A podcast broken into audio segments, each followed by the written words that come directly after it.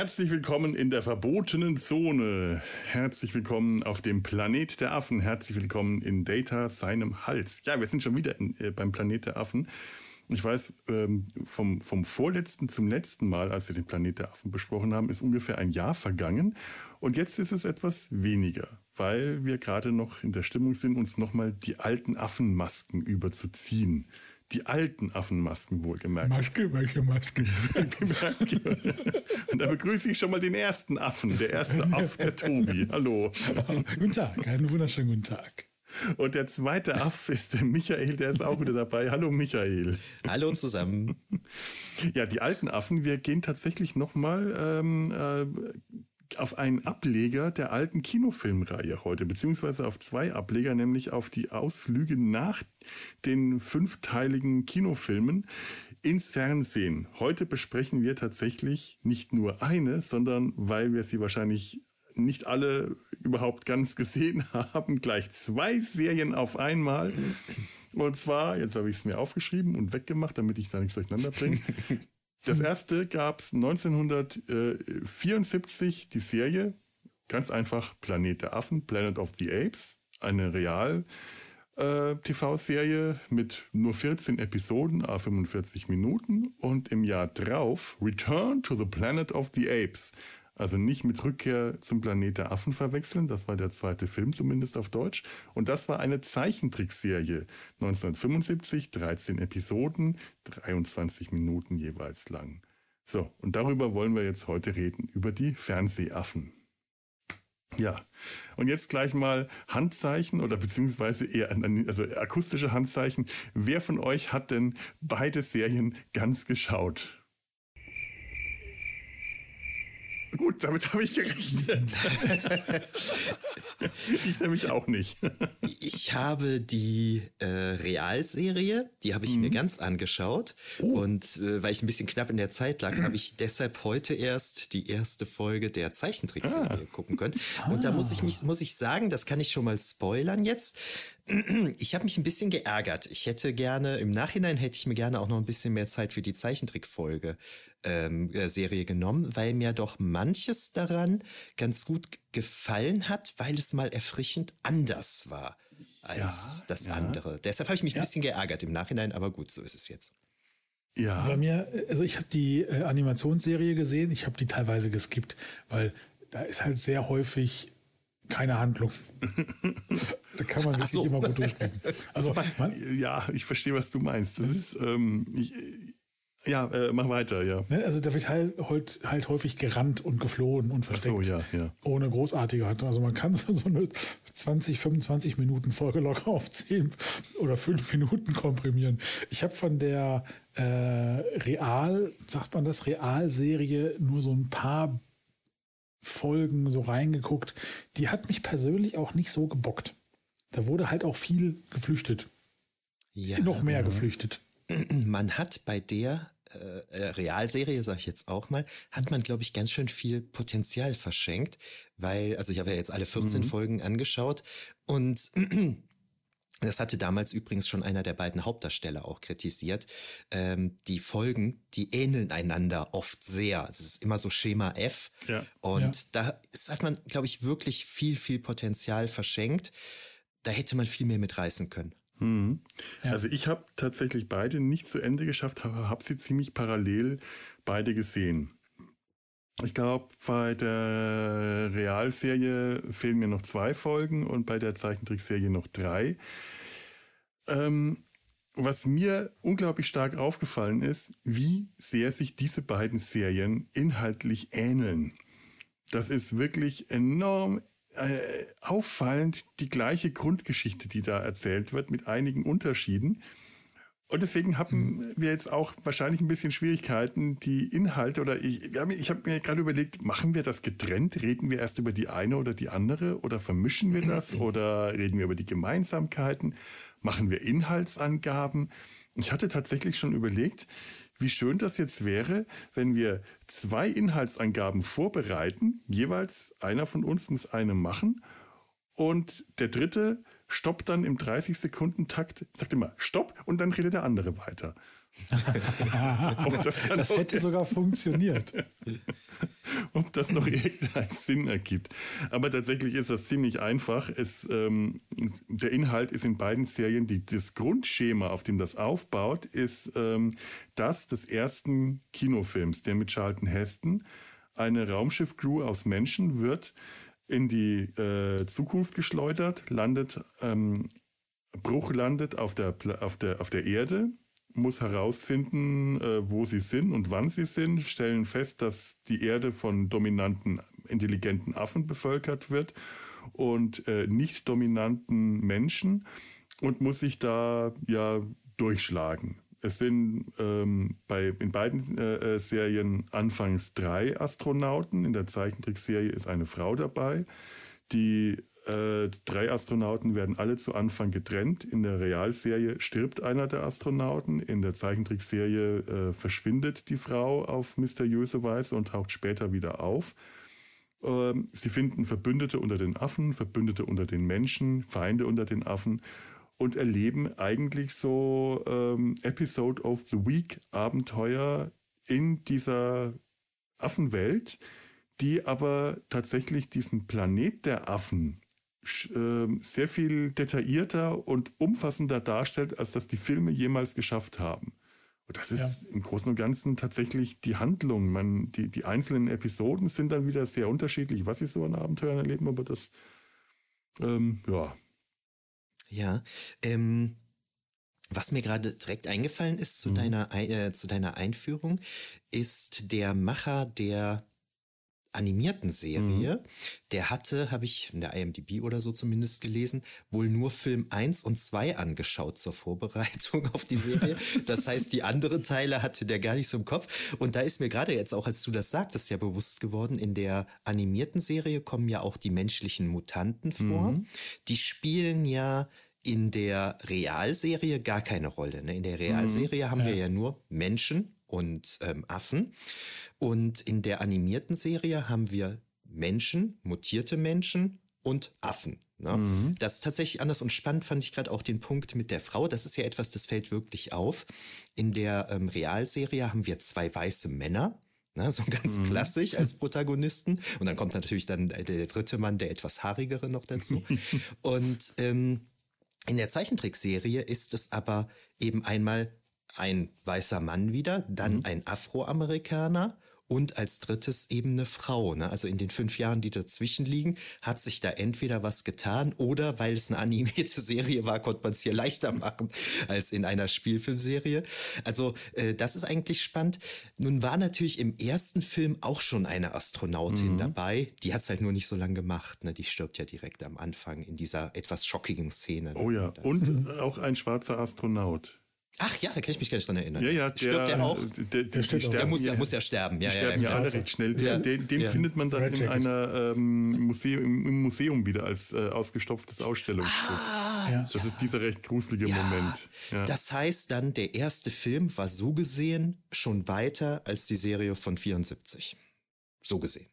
Ja, in der Hinsicht auf jeden Fall haben sie sich tatsächlich da schon sehr an dem Film orientiert und äh, das wohl eher imitiert, aber halt anders weitergeführt.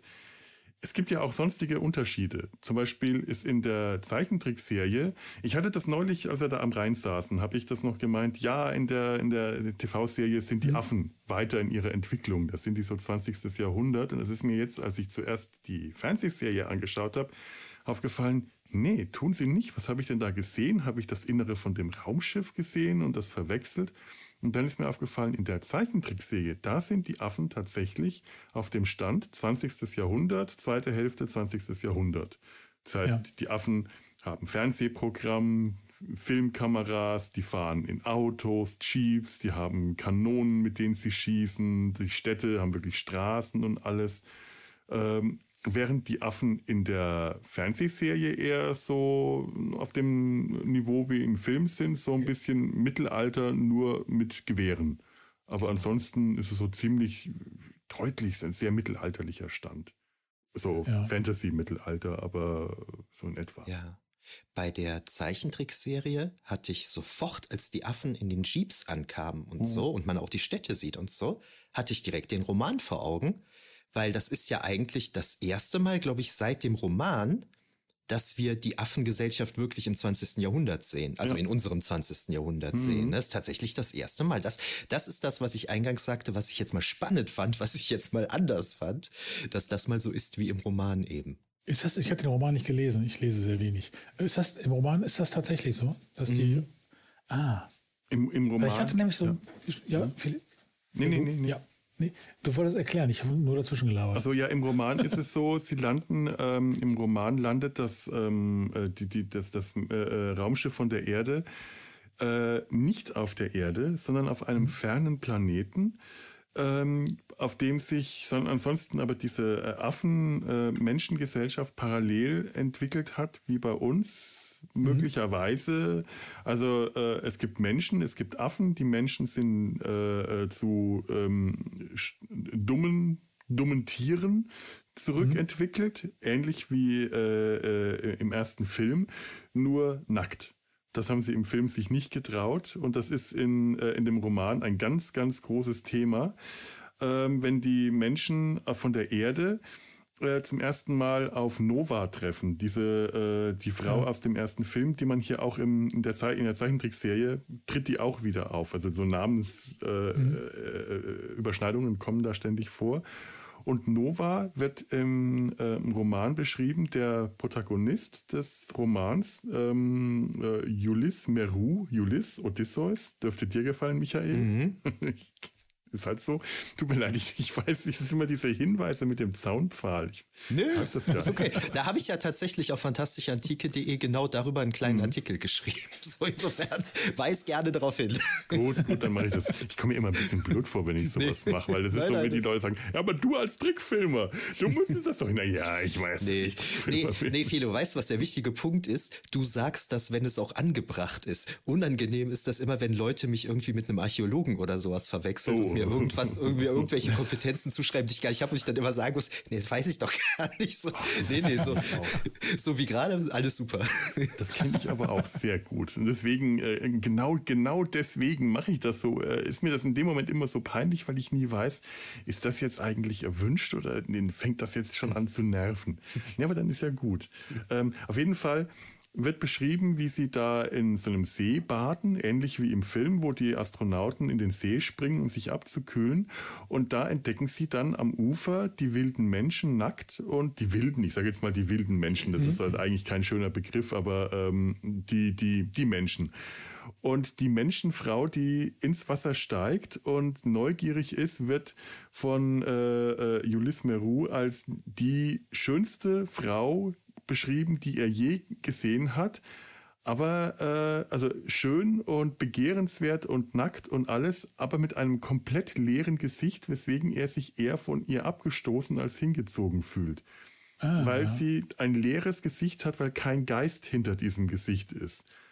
Und das zieht sich über den ganzen Roman hinweg, dass sie sich äh, entwickelt und irgendwann soweit ist, seinen Namen zu sagen und dann auch das Sprechen lernt, ganz am Ende der Geschichte, wenn sie auch schon wieder auf dem Weg zurück zur Erde sind. In dem Film ist es ja auch so, dass Nova irgendwann lernt, ähm, Taylors Namen zu sagen. Da haben sie das mhm. ein bisschen verkürzt, aber ganz ähnlich rübergebracht.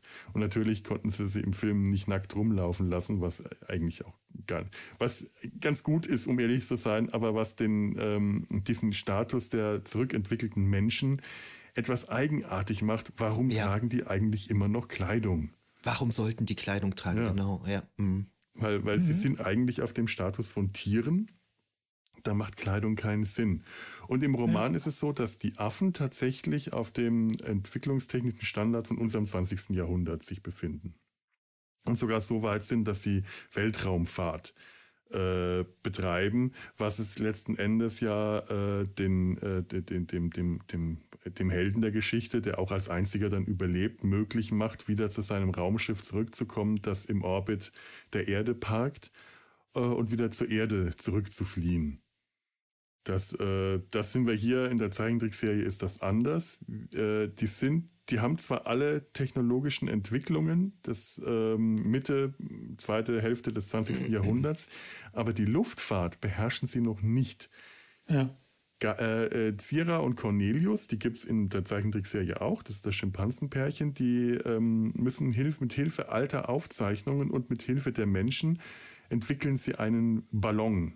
Einen äh, äh, äh Ballon, mit dem sie dann äh, in das Äquivalent, ich vermute mal, dass es die, die das könnte Tibet sein oder das ist das, beziehungsweise das Äquivalent zu Tibet, wahrscheinlich die Rocky Mountains oder ich habe keine Ahnung. Also da ist die Geografie irgendwie sehr eigenartig und darf dort auf ein, auf ein Affenkloster stoßen.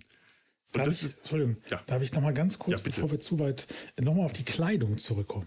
Aha, ja, wichtig. Ähm, weil äh, ich finde es gar nicht so falsch, dass die auch zurückgebliebene Menschen sich irgendwie bedecken. Das muss jetzt nicht aus Scham sein. Aber Kleidung auch im Tier, also Kleidung in Anführungsstrichen, mhm. auch im Tierreich ist ja nichts komplett Unbekanntes. Ja? Ne? Einsiedlerkrebse zum Beispiel. Ach so, ja. Ne, die, die, das ist ja keine Kleidung, aber die nutzen halt andere Gegenstände, um sich zu schützen. Ansonsten werden sie sehr gefährdet. Äh, und auch, ich sag mal, Nester kann man jetzt übertragenen Sinne ja. als Vogelnester oder was auch immer, als, ne, als Kleidung nicht, aber als, äh, als, als Schutz gegen Kälte und sowas äh, nehmen. Und auch die Menschen sind ja nicht behaart. Ja, das, das heißt, natürlich. sie sind ja der Witterung, Sonne, Hitze, Kälte auch komplett ausgeliefert.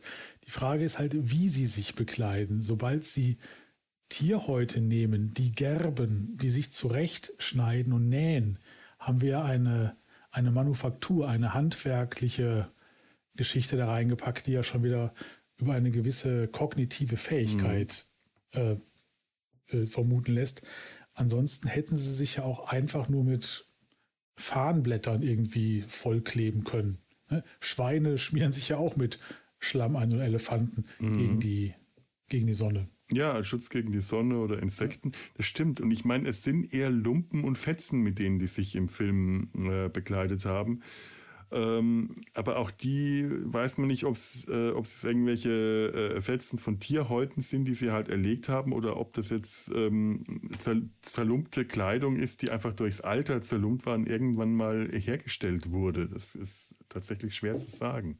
Ja, vielleicht haben sie auch den Affenmülleimer, äh, den Affenmüll mm, dachte ich halt auch. Forstet. Das ist durchaus möglich, ja. ja. Ich meine, äh, hier tragen auch die Menschen in der Zeichentrickserie ja auch Kleidung. Das ist, dürfte auch dem Umstand geschuldet sein, dass es ein Kinderprogramm ist. Diesem Umstand ja. ist übrigens auch geschuldet, dass die Affen zwar große Kanonen haben, Howitzers, das habe ich gelesen, aber obwohl sie zwar, ähm, ich habe mir das aufgeschrieben, äh, das ist der, äh, das, das beruht auf dem, auf dem Emulative, auf der Emulative Clause, auf der emulativen Klausel, ich weiß gar nicht, was das auf Deutsch heißt, von NB, äh, vom NBC, vom Sender, dass man nichts zeigen darf, was äh, ein, ein sechsjähriges Kind nachmachen und zu Schaden kommen dürfte. Deswegen dürfen die Affen nicht mit Schusswaffen hantieren, wie Pistolen oder Hand, Handfeuerwaffen oder Gewehren, aber mit großen Kanonen dürfen sie schießen, weil ein kleines Kind in einem amerikanischen Haushalt sehr wohl an Schusswaffen rankommt, aber doch unwahrscheinlich an eine Howitzer. Ja. Das finde ich eine, das ist eine sehr schöne Begründung. Da hat tatsächlich der Regisseur darum gekämpft, den Affen wenigstens große Kanonen geben zu dürfen und die schießen zu lassen nett. Krass. Aber das ja. ist, wie kaputt die Leute sind. Aber die Affen können, äh, die, die finden auch ein altes äh, äh, Flugzeug, einen, einen alten äh, Bomber aus dem Zweiten Weltkrieg. Das sagt zumindest eine, die, die, die Astronautin, sagt, oh, den habe ich früher mal in der Flugshow geflogen, das kenne ich. Das ist ein alter Weltkriegs-, Zweiter Weltkriegsbomber. Mhm. Und mit dem machen die Jagd auf Menschen. Sie werfen aber keine Bomben ab, sondern Netze. Mhm. Und das mhm. ist auch so ein ganz eigenartiger Moment. es ist unglaublich gefährlich und bedrohlich, aber weil es Kinderfernsehen ist, werfen sie nur Netze ab. Diese, mhm. diese ganze Zeichentrickserie ist so, so äh, unausgegoren in so vielerlei Hinsicht. Es sieht toll aus, das Design ist ganz toll. Das ist ein ganz tolles klassisches Comic-Design mit viel Schatten ja. und spannenden äh, Perspektiven und die Hintergründe und alles. Die Animationen sind so dermaßen schlampig und schlecht gemacht, dass es wirklich ein Schwein graust. Das ist die äh, gleiche Firma, die die Pink Panther mhm. Kurzfilme gemacht Aha. hat. Äh, aufgeschrieben, ähm, Depati Free Lang Enterprises. Das heißt, die können was, aber die wissen halt auch, die wussten halt auch, wie man abkürzt wie man ah, okay. äh, die ganzen äh, Standards macht, um damit mit wenig Arbeit etwas herzustellen, was trotzdem gut aussieht. Aber scheinbar war hier das Budget so dermaßen beschissen niedrig, dass die sich so wenig Arbeit machen, dass die meistens siehst du irgendwelche Standbilder, wo sich ein bisschen was bewegt. Die Lippensynchro passt nicht. Wenn sie sich wirklich bewegen, sind die Animationen schlecht oder sie sind schlecht gefilmt, die Anweisungen an die Kamera sind nicht eingehalten worden. Das siehst du, wenn im Bild irgendwelche Markierungs Markierungen zu sehen sind und du weißt, der Kameramann hätte jetzt näher an das Bild ranzoomen müssen, damit man die Markierungen nicht sieht.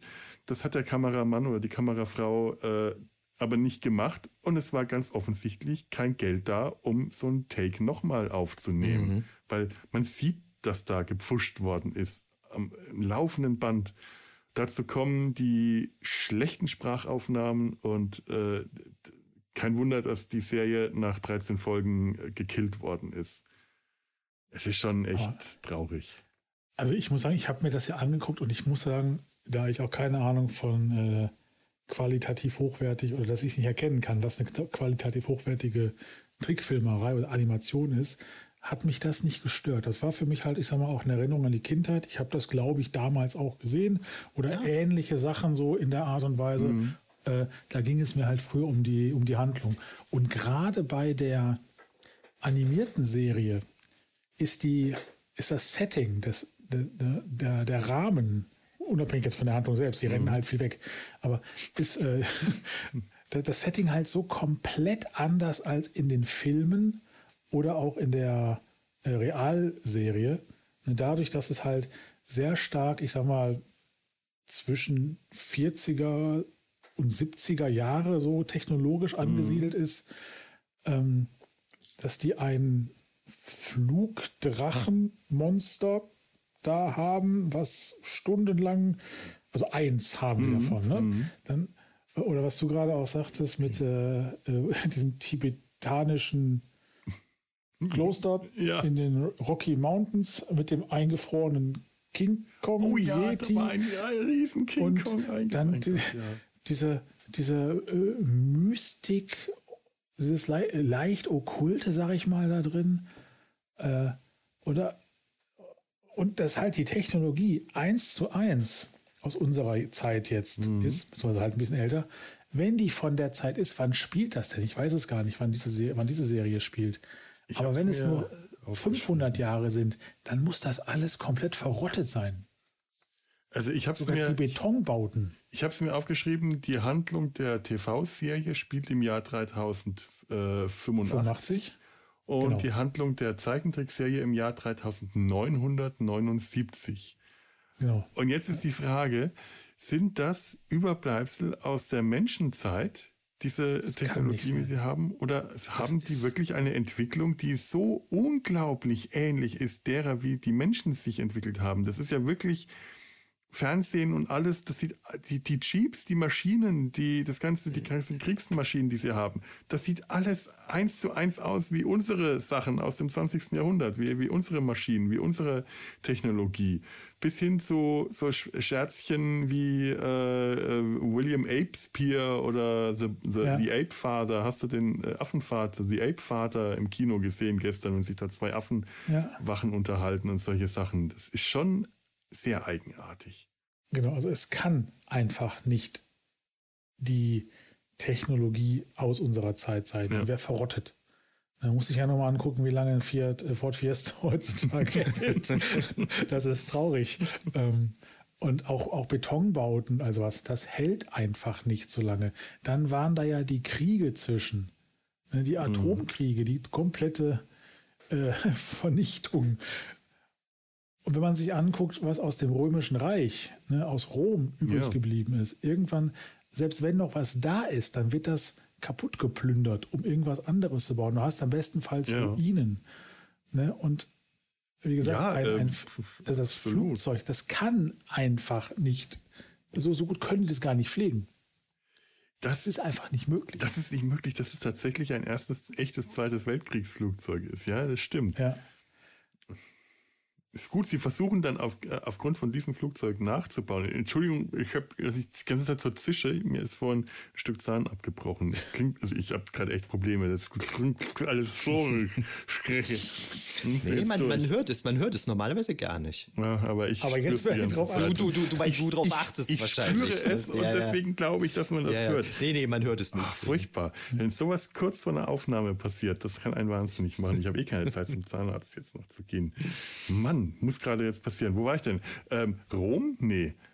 Äh, ja, wir waren bei der Technik, dass das Flugzeug aus dem Zweiten Weltkrieg nicht. Und, ähm, Aber ich muss tatsächlich auch gerade an Rom denken ähm, oder beziehungsweise ähm, an ähm, wo war, ähm, Trier, ist das Trier bei uns am äh, äh, Niederrhein, Port wo ja tatsächlich... Hm? Die an, an der Mosel. Ja. Ähm, nee, nicht, dann ist es nicht Trier. Ähm, ähm, Xanten. Ja, ich glaube, das ist es. Ich, Xanten ist oben am Niederrhein. Ich, also die alte, die alte römische Siedlung, ähm, ist das Xanten? Trifft auf beides zu, aber. Trifft auf beides zu, ja.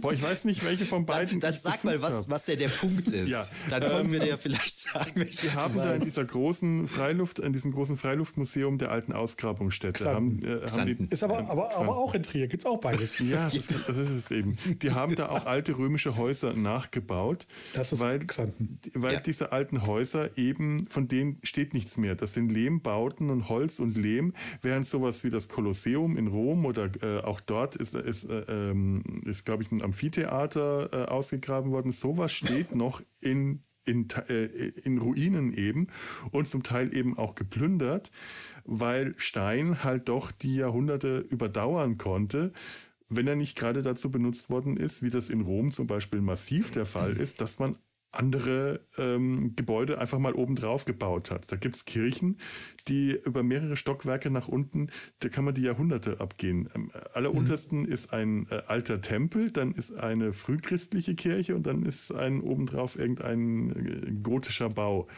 Da gibt es einige. Ich, ich bringe jetzt gerade wahrscheinlich die äh, Epochen durcheinander, aber so nach dem Muster findet man in Rom so einiges. Während von den alten Wohnhäusern, den, den Insulae, nichts mehr zu finden ist. Äh, da müsste jetzt äh, im Jahr 3900 Schlag mich tot auch nichts mehr von unserer Zeit übrig sein, wenn man mhm. da mal, äh, außer es ist wirklich für die Ewigkeit gebaut. Aber Beton wäre ähm, möglich, dass es das überdauert, aber halt auch nicht mehr in einem guten Zustand. Ja. Also der römische Beton, glaube ich, schon eher als unser aktueller Beton. Das der hat ganz sein. gut gehalten. Ne? Mhm. Aber ähm, da fallen mir zwei Sachen zu ein. Einmal das eine ist tatsächlich so bei den Materialien, auf denen wir heutzutage schreiben, unsere Daten mhm. speichern und so weiter, könnte es wirklich passieren, dass man in 10.000 Jahren noch die äh, Ton- und Steintafel der Sumerer hat und so hm. und von uns nicht so viel übrig geblieben ist. Ja. Das kann, das könnte tatsächlich passieren. Und das andere ist, wo du eben die Insel ansprachst, ähm, wenn wir so überlegen, wie viele Menschen in einer antiken mhm. Stadt gelebt haben, da haben wir so verschiedene Kriterien, an denen wir das hochrechnen. Und ein Kriterium ist halt ähm, der Platz für die, für die Häuser, für die normalen Wohnhäuser und so. Und da ist es dann aber auch tatsächlich so, man hat ja keine Ahnung, wie viele Etagen die dann hatten. Ja. ja. Waren das, das kann man ja gar nicht wissen so. Ne? Und dadurch, ähm, dadurch schwanken dann die Zahlen natürlich auch erheblich, weil wir sowas alles gar nicht wissen. Ne? Das ist schon. Also ich weiß das von ZDF History. Aber ähm, das mit der Technologie, das ist ja dann in der Realserie ganz anders. Da sind die mhm. Affen ja auch als, als, als die führende Zivilisation des Planeten. Ähm, ja, mittelalterlich haben wir das mhm. bisher immer so genannt. Ja. Also im Prinzip so ein bisschen mittelalterlich. Ja. Und da ist ja ganz spannend, ein paar der Affen wissen ja durchaus, dass ursprünglich mal die Menschen den Planeten beherrscht haben. Die haben ja auch die Bücher der Menschen und so weiter ne, und können da reingucken mhm. im Zweifelsfall. Ist ja übrigens auch ganz witzig, dass, ähm, dass die Affen offensichtlich äh, auch die Schrift lesen können äh, der Menschen und irgendwie immer noch Englisch reden und so. Ja. das ist ein anderes ja. Thema. Das ist ein anderes Thema. Nee, aber das Spannende ist, finde ich, bei den Affen, ähm, da schwingt ja immer so eine gewisse Technikkritik mit, also auf uns bezogen, mhm. auf die mhm. Affen bezogen. Es ist eine Angst vor Technik, weil die wissen, boah, die Menschen, die hatten damals das und das und das und die haben unseren Planeten damit fast in die Luft gejagt. Ne, die haben hier eine Katastrophe aus, ausgelöst. Wir dürfen nie wieder in diese Situation kommen, dass wir ja. über Technik verfügen, die sowas machen kann. Ne, und dann gibt's ja eine Folge, das ist The Liberator, das ist äh, die vorletzte Folge, wenn ich mich nicht irre. Da stellt ein Mensch, ja, fast schon massenhaft, sag ich mal, oder in größeren Mengen Kampfgas, Giftgas her, weil er mhm. damit die Affen ausrotten will. Ne, und dann kommt dann auch so ein Dialog, nee, das darfst du auf keinen Fall machen. Wenn du jetzt mit Gas anfängst, dann kommen die Affen auch mit Gas, dann kommst du mit dem, dann kommen die und dann fängst du mit der Atombombe an und die auch und so. Also da merkt man doch sehr schön dann eben, die Serie ist aus 1974. Mhm. Ne? Da hatte man natürlich so ein ganz klares Problem diesbezüglich vor Augen und ja. äh, das ist ganz spannend. Hm. Ist ja auch interessant, ähm, weil du gerade gesagt hast, da ist ein Mensch, der das herstellt. Die Menschen sind ja in der Fernsehserie nicht die, die Tiere. Die sind ja nicht auf dem äh, äh, Stand von Primitieren. Die sind auf unserem Entwicklungsstand nur in der gesellschaftlichen Position von Sklaven. Die leben ähm, größtenteils in eigenen Siedlungen, in eigenen Dörfern, Familienverbänden und allem. Es sind wirklich äh, ganz normale, in Anführungszeichen Zeichen Menschen, aber sie sind auf der gesellschaftlichen Stufe unter den Affen und die Affen sind ihre Herren. Ich weiß nicht, ob alle Menschen Sklaven der Affen sind, ob sie wirklich alle unfrei sind oder äh, ob das eher so eine äh, Besatzergesellschaft ist, so wie die Cardassianer und die Bajoraner vielleicht. So wirkt das zumindest meistens, wenn die Affen vorbeikommen, die Gorillas und irgendwie Tribute einfordern, die die Ernte mitnehmen oder so. Man hat einen Tribun, der vor äh, ein, ein Dorfvorsteher, der immer ein Schimpanse in der Regel ist, der einem Dorf vorsteht, einem Menschendorf. Ähm, und das macht es natürlich für die beiden Astronauten sehr viel leichter, dort unterzutauchen, wenn sie irgendwo in ein Dorf kommen, weil die sich als die Menschen ausgeben können, die auch da leben. Die fallen nicht ja. ganz so sehr auf, wie das bei Taylor der Fall war. Genau, die fallen manchmal aus zweierlei Gründen auf. Mhm. Einmal, weil sie zu gut genährt sind, also weil sie zu kräftig sind im Vergleich ja. zu manchen Menschen. Und dann, wenn man sich mit ihnen unterhält, verstehen halt Mannschaften, die sind zu clever. Ne? Woher wissen die mhm. das denn? Und das ist eigentlich der einzige Punkt. Ne? Diese Affen, äh, Entschuldigung, diese Menschen auf diesem Planeten sind, wie du sagst, Felo, wie wir im Prinzip, die verfügen nur über keinerlei Bildung. Ne? Ja. Also die sind nicht von ihren Fähigkeiten her in Anführungszeichen dumm, sondern die sind einfach ungebildet. Und in der letzten Folge, die habt ihr beide dann wahrscheinlich nicht gesehen, mhm. da ist dann tatsächlich ein Mann, ein Mensch, der macht einen auf äh, Leonardo da Vinci und baut sich so einen Flugdrachen irgendwie. Oh. So, ne? Und ähm, unsere beiden Astronauten von der Erde kapieren aber, oh Gott, das Ding wird nie fliegen, der wird sich den Hals brechen und versuchen das dann ein bisschen zu pimpen, ne, damit, ja. da, damit ja da ein flugtaugliches Ding hergestellt bekommt und so. Also das heißt, wenn die Menschen so ein bisschen die Möglichkeit haben, sind die durchaus auch in der Lage, wieder so ein bisschen was mhm. Zivilisatorisches mhm. zu erreichen. Nur lassen das die Affen natürlich im Normalfall nicht so. Es ist ja schon spannend, wie da diese Dynamik zwischen Affen und Menschen äh, eine ganz andere ist. Das ist eigentlich so eine Gesellschaft, die sich durchaus äh, aus dem Stand des letzten Kinofilmes so, so hätte entwickeln können. Wenn man jetzt nicht im letzten Kinofilm halt nochmal diese äh, Ausblick auf die Zukunft, wo Menschen und Affen friedlich zusammenleben, die, diese, diese Unterrichtsszene mit den Kindern und dem äh, äh, Gesetzgeber. Aber wenn man das weggelassen hätte, wäre das eigentlich die Weiterentwicklung äh, aus dieser Prämisse. Die Menschen haben sich nicht zurückentwickelt, aber die Affen haben sich zu ihren Herren weiterentwickelt, mhm. wie das ja eigentlich auch schon im Ansatz der Fall war. Also dieses Positive aus dem Ende des äh, fünften Films, dass sie doch gleichgestellt sind, hätte sich dann wieder äh, wieder anders weiterentwickelt und die Affen als die Stärkeren haben dann doch wieder die Menschen im Lauf der Jahrhunderte, das sind ja auch äh, nicht nur Jahrhunderte, auch also Jahrtausende mindestens, eins vergangen, äh, einfach auch ähm, die wieder als die, die herrschende äh, Gesellschaftsschicht entwickelt. Aber die Menschen sind in dieser Welt ähm, nützliche Arbeiter, während sie in der anderen Welt, in der Welt der Kinofilme, der ersten beiden Filme, wenn sie nicht gerade die Mutanten unter dem äh, unter dem mhm. Berg, unter dem äh, unter der verbotenen Stadt sind, ähm, in dem anderen Film sind die Menschen wilde Tiere, die gejagt werden.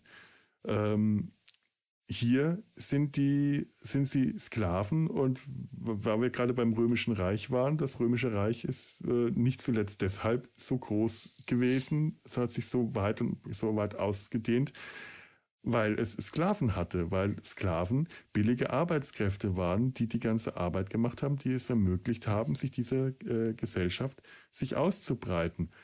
Wir haben hier mehr als nur ein Dorf. In den Kinofilmen mhm. hatten wir immer nur ein Dorf. Da war der Planet der Affen ein Dorf. Hier haben wir zwar auch hauptsächlich Dörfer und da mal eine kleine Stadt und da mal ein Krankenhaus, aber es ist weit verbreitet. Das ist ein Gebiet, das ist zwar alles der Malibu Creek State Park mhm. und man fühlt sich mhm. immer an Mesh erinnert, wenn man da, wenn die da durchlaufen. Es ist wirklich herrlich. Aber äh, auch diese Krankenhausfolge. Äh, das ist wahrscheinlich fast eins zu eins da, wo die äh, OP-Zelte äh, von Mesh rumstanden. Da ist dann ein Affenkrankenhaus. Hm. Und äh, einer der Astronauten wird von einer Dr., ich glaube, Kira äh, operiert. Ja. Die, die ehemalige Verlobte, das haben wir noch gar nicht gesagt, äh, von Galen ist. Und Galen ist der Schimpansenfreund, der sich den beiden anschließt, damit als Outlaw gilt in seiner Gesellschaft und die drei flüchten. Und Galen wird von Roddy McDowell gespielt. Ja. Und zwar wirklich gut gespielt. Der war ja auch schon etwas älter. Aber Galen ist ein sehr junger Schimpanse.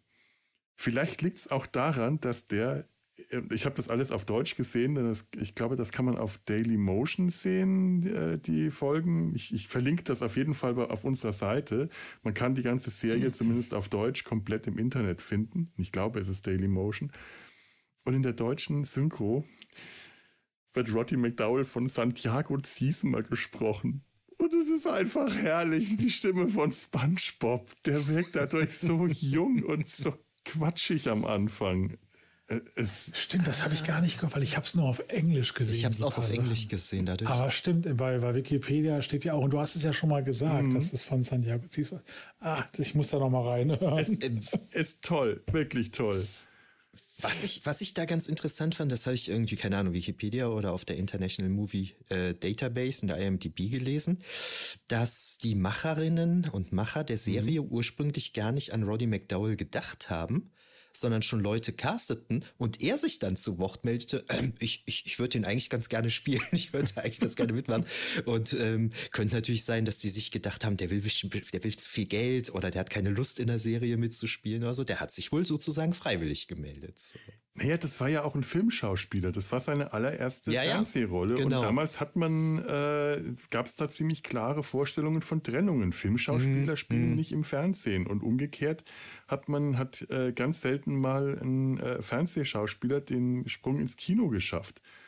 Äh, und ich meine, der hat äh, Octavian in Cleopatra gespielt. Also der ja, hat nicht ja. Eine, und er spielt ja übrigens auch ein, er äh, gibt sich an einer Stelle als der äh, Assistent von Zaius aus mit Namen Octavio.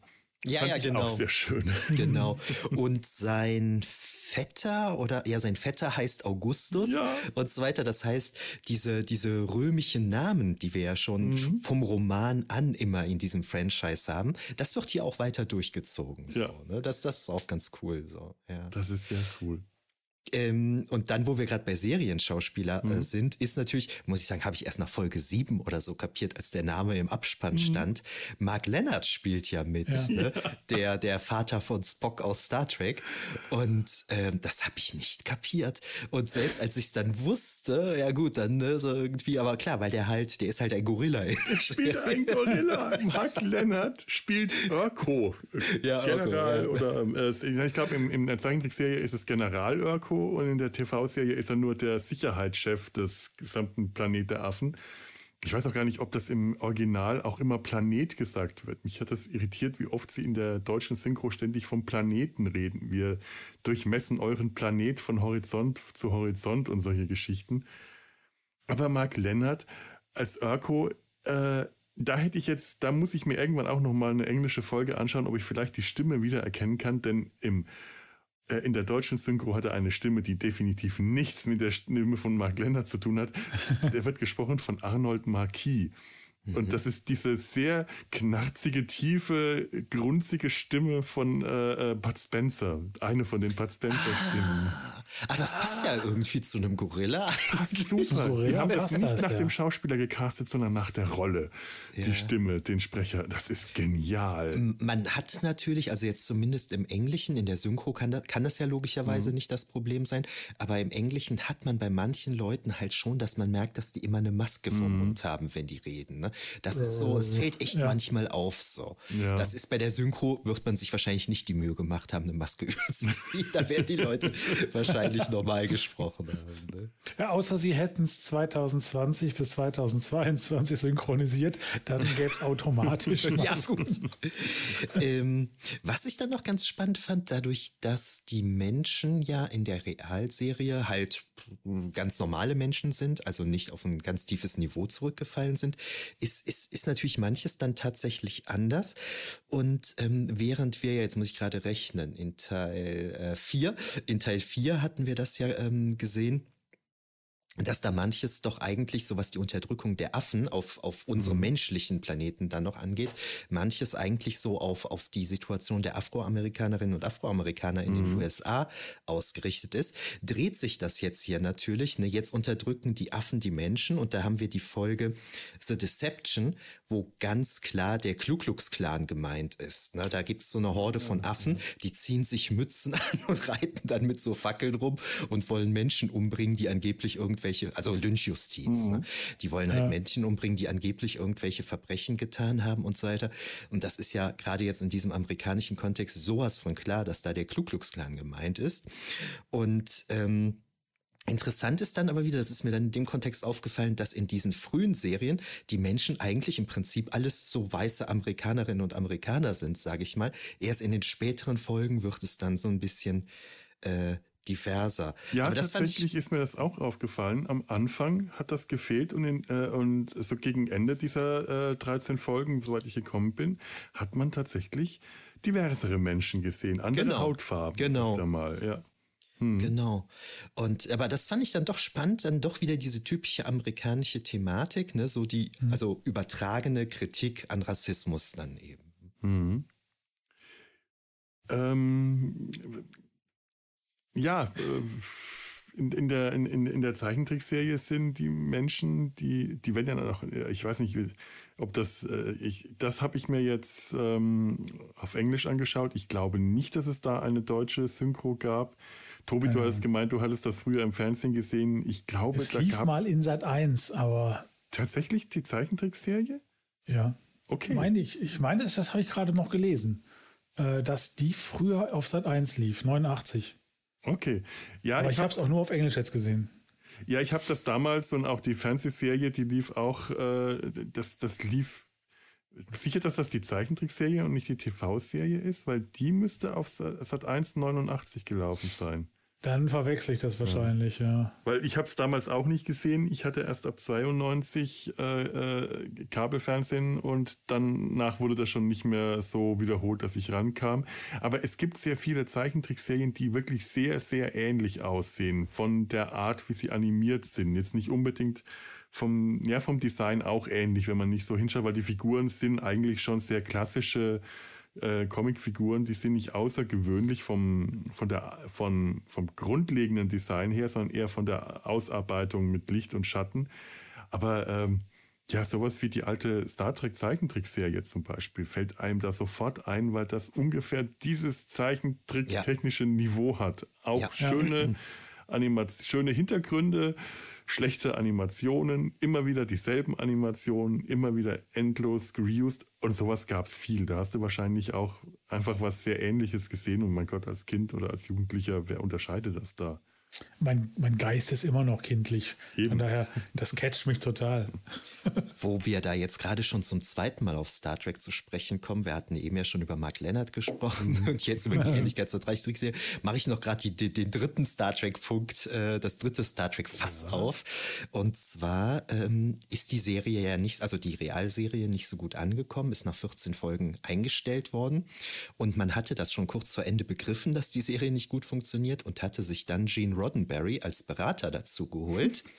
Aber bevor der im Prinzip auch nur ein Deut an der Serie ändern konnte, war es dann schon abgesetzt. Das heißt, ähm, der hat de facto nichts getan. Ich weiß gar nicht, ob er dann überhaupt einen, Cent oder einen Dollar, äh, einen Penny oder einen Dollar dafür bekommen hat. So, aber und das ist so schade, dass diese beiden Serien abgesetzt wurden, weil ich habe jetzt die äh, Realserie ziemlich weit gesehen und ich will es mir auf jeden Fall zu Ende anschauen. Und ich kann mir auch vorstellen, dass ich mir die noch öfter anschaue, weil mich diese, diese Abenteuer, dieser jeden Tag ein anderes Dorf, The Village of the Week gewissermaßen, mhm es gefällt mir, wenn sie da überall hinkommen. Mir gefällt diese äh, Dynamik zwischen den drei Helden. Äh, Galen, der als Schimpanse immer alles etwas anders sieht, häufig auch etwas pragmatischer oder etwas feiger, aber gleichzeitig sehr witzig ist in seiner, in seiner Art, wie er spielt. Und Roddy McDowell hat ihn wirklich ganz toll gespielt, von wirklich witzigen Momenten bis zu sehr ernsten Momenten, die dann aber auch tatsächlich von Santiago Ziesmer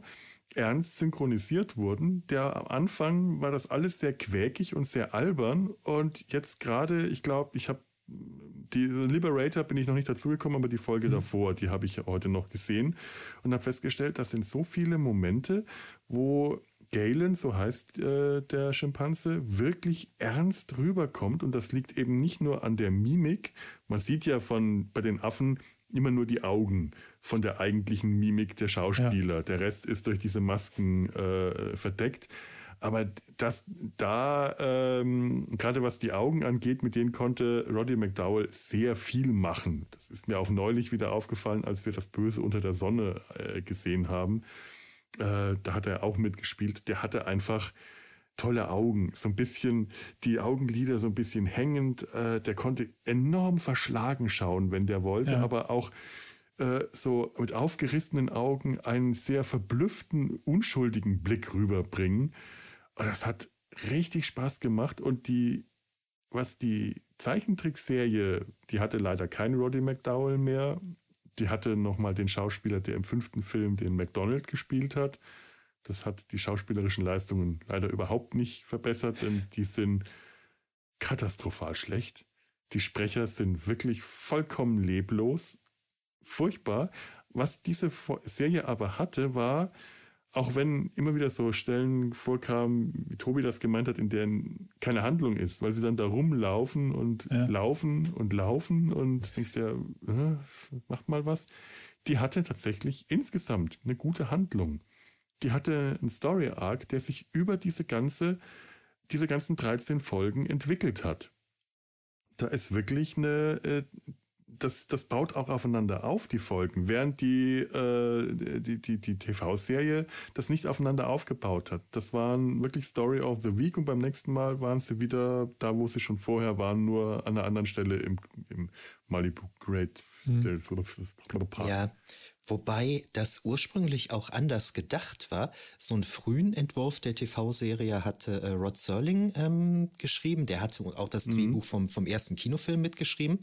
Und da ist ja am Anfang, da werdet ihr euch dran erinnern, diese, dieser Datenträger, diese Scheibe, mhm, wo ja. Informationen drauf sind. Und da ist es ja erstmal das Ziel der Astronauten, ähm, irgendwo einen Computer aufzutreiben, um diesen Datenträger auszuwerten, damit die verstehen, was ist denn hier überhaupt passiert, während wir weg waren waren.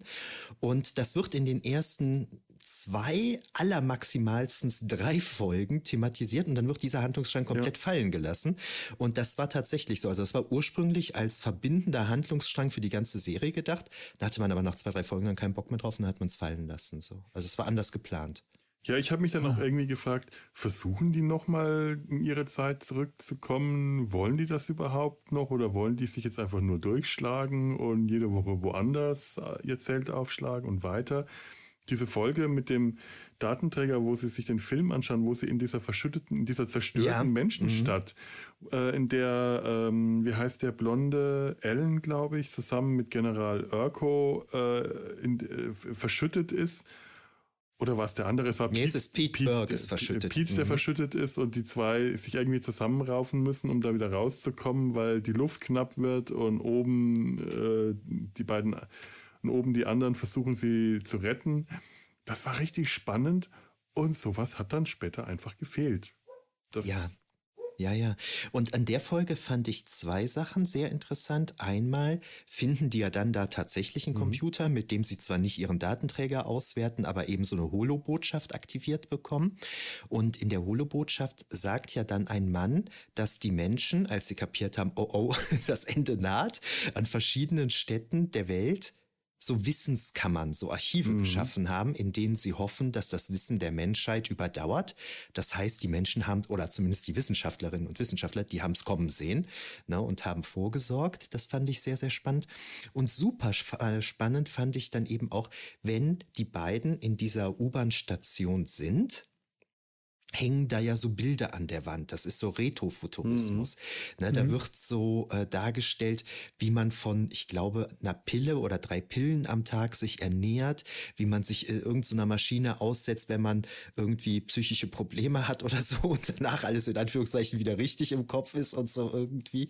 Das fand ich ganz spannend. Also so, so wie man sich die Zukunft vorgestellt hat, eine atomgetriebene U-Bahn, Solarlampen. Ja und dann aber so ein Telefon mit Schnur. das ist aus heutiger Sicht recht, recht witzig. Und, äh, aber das fand ich ganz spannend, diesen Retrofuturismus da.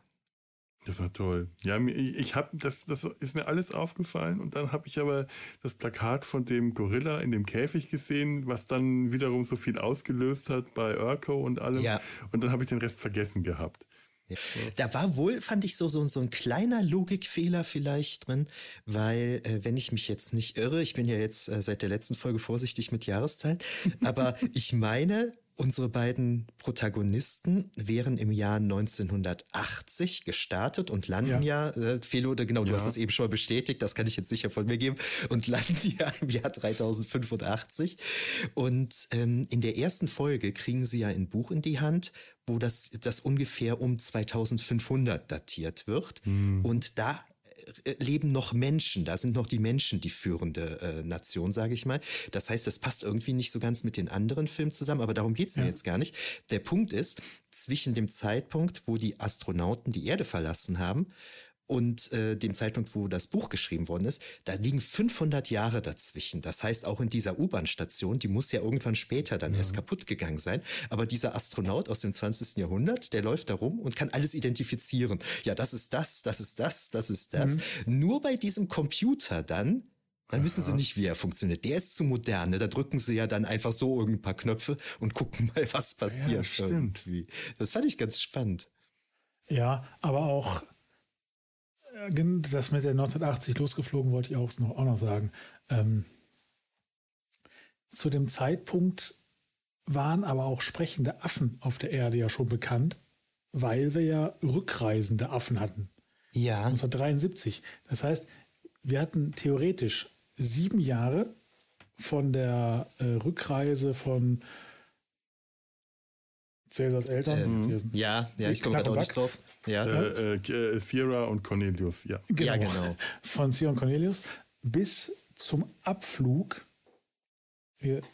wo die sehr genau eigentlich mit mindestens zwei sprechenden Affen äh, konfrontiert sein sollten, beziehungsweise schon mehr, weil ich glaube, in der Zeit äh, war dann ja auch, dass man sich die Affen gehalten hat irgendwann, weil ja die Haustiere starben. Mhm. Katzen und Hunde. Wir sehen aber auch. Zwei Hunde. Zwei Hunde. Wo kommen die her? Waren die tiefgefroren? Haben sie die ah. aufgetaut? Du, wie, Entschuldigung, ich, ich, ich war dir gerade ins Wort gefallen, weil ich mir das auch aufgeschrieben habe und mir das auch so. Ich habe, wo kommen denn die Hunde her? ja. da überhaupt nicht drauf geachtet. Ja, aber genau, genau das ist so ich mag Hunde. Normalerweise äh, äh, triggern mich Hunde nicht so. okay, außer der Nachbarssohn von der Welt. Aber in dem Fall, weil man ja gerade wusste, es gab keine mehr. Und dann spielen die da mit ihren Hunden.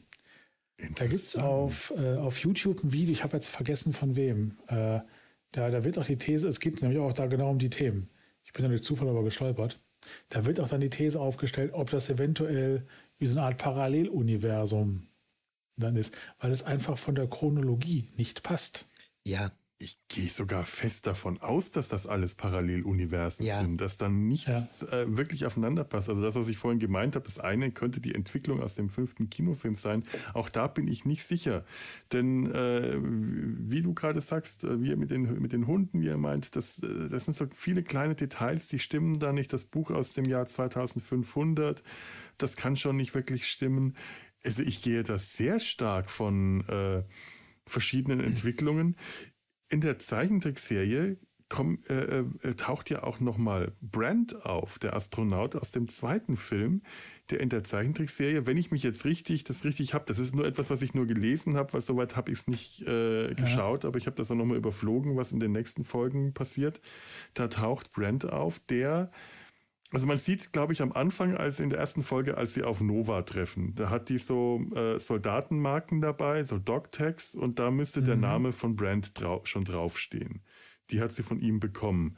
Und später taucht er auf und es stellt sich raus, dass der aus einer späteren Zeit ist. Ich weiß nicht, äh, 25. Jahrhundert könnte es sein, kann auch was, also da bin ich jetzt gerade im Moment nicht so firm, ja. aber auf jeden Fall deutlich in der Zukunft aber zehn Jahre vorher, ungefähr zehn Jahre oder fünf Jahre vorher, auf dem, in der, äh, auf dem Planet der Affen, sage ich jetzt mal, mhm. gelandet ist, dann von Novas Stamm gefunden und aufgepäppelt wurde und äh, ähm, äh, Sayus weiß auch davon. Der weiß, dass schon vor diesen Astronauten andere Astronauten gelandet sind. Das kann jetzt eine Anspielung, könnte auf Taylor sein, das könnte eine Anspielung auf Brent sein, das kann jetzt aber hier auch einfach bedeuten, Vielleicht ist Taylor nie gelandet, vielleicht ist stattdessen Brent gelandet, vielleicht gab es das Ganze mit der Atombombe nie, vielleicht ist deswegen ähm, sind deswegen auch keine Affen zurück in die Zeit geflogen.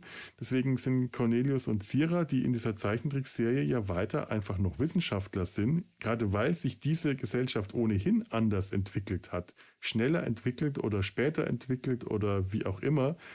Also die Zeichentrickserie ist definitiv eine andere Zeitlinie. Ich meine, aber Taylor tritt in der Zeichentrickserie sogar auf. Ja? Ich okay ich mache mir ja selten Notizen, was ja, glaube ich, mhm. bekannt ist. Ja. Hätte ich mal machen sollen. äh, aber ich habe dann meistens keine Notizzettel neben mir. Äh, nee, da taucht, nee, ich bin mir ziemlich sicher, dass ein animierter Schalten Hesten in Lumpen oh mit zotteligem Haar an Kopf und Kinn Ei. aus einer Höhle rauskommt. Ich meine, das ist Taylor. Also ich hatte mir jetzt auch zur Vorbereitung mal so die, die, die Jahreszahlen so von allem nochmal so aufgeschrieben. Und ich glaube auch, also das passt einfach nicht. Ne? Das muss eine ja. Para Vielleicht lösen auch die Astronauten hier, unsere Astronauten bei der Realserie, das haben wir ja, glaube ich, noch gar nicht gesagt, die befinden sich eigentlich gerade auf dem Weg nach Alpha Centauri und mhm. geraten da in einen, ich glaube auf Englisch sagen die, in einen Time Warp oder so. Ne? Vielleicht, vielleicht bilden sich auch ständig durch diese ganzen Zeitreisen immer Paralleluniversen oder so. Das irgendwie. ist durchaus möglich. Ne? Ja. Das, das, das eine schöne so Erklärung, wäre eine Science-Fiction-Erklärung. Ja, ja, Fall. genau, genau. Mhm. Und ähm, als äh, Tobias das eben sagte, 1980, wenn die in der Realserie losfliegen, dann sind ja sieben Jahre vorher gegebenenfalls die Affen, äh, eben ja schon sprechende Affen auf der Erde gelandet. Und da musste ich an genau das denken, was Philo gerade sagte. Ähm, in der Realserie ist es ja dann eben auch so, dass wenn die Astronauten kommen, die Affen kennen das Wort Astronauten, weil zehn Jahre vorher da schon mal so ein paar Hanseln von ja. der Erde gekommen sind. Ne? Und ja. äh, das heißt, da kommen immer wieder mal welche vorbei irgendwie. Ne? Das ist ja eigentlich auch ein ganz, ganz, ganz spannender bekannter Rastplatz. Ja. ja. Muss man sich mal vorstellen. Ich meine, ähm, im ersten Film war es ja auch nicht irgendwie durch einen Zeitsprung, Zeitmaschine, Time Warp, irgendwas, sondern einfach nur durch die Relativität. Durch die mhm. äh, Annäherung an die Lichtgeschwindigkeit sind die in kürzerer Zeit, in, äh, als sie auf die Erde zurückgekehrt sind, ist auf der Erde viel mehr Zeit vergangen. Ja das kann also durchaus passieren, je mehr Mannschaften man damals im 20. Jahrhundert, 21., 22. losgeschickt hat und sagt, so fliegt mal Jungs und kommt irgendwann wieder, dass die nach und nach irgendwie, je nachdem wie weit sie geflogen sind, bevor sie den Rückweg eingeschlagen haben, alle so in den nächsten Jahrhunderten, Jahrtausenden, Jahrmillionen wieder auf der Erde eintrudeln. Das wäre ja. interessant, da mal festzustellen, ja. Was passiert eigentlich im Jahr 5 Millionen, wenn dann die Astronauten auf die Erde wiederkommen. Was finden sie dann vor? Finden sie dann überhaupt noch irgendwas vor oder haben dann die Plankton. Kakerlaken die, äh, die Zivilisation übernommen? Planet der Kakerlaken. Das wird doch auch in der ersten Folge der Zeichentrickserie angesprochen das sagen die doch. Der andere Astronaut, von dem die dann noch vermuten, mhm. dass der da ist, der ist nach uns losgeflogen, aber vor uns angekommen irgendwie. Ja. Ne? Also da können die tollsten Sachen passieren. Was ich mich halt dann frage, ist, ist das äh, von den Drehbuchautoren beabsichtigt? Ich glaube nein. Ich denke, was ist pure Schlampigkeit. Da wäre ich mir wirklich nicht sicher, weil es, es fällt schon auf, dass die sich äh, zum Beispiel gerade bei der Zeichentrickserie sehr viel vorgenommen haben, dass die wirklich viele Ideen hatten. Nicht ja. nur was das Design angeht, steckt da sehr viel Vorbereitung drin. Es ist halt die Ausführung, die das so schlecht gemacht hat.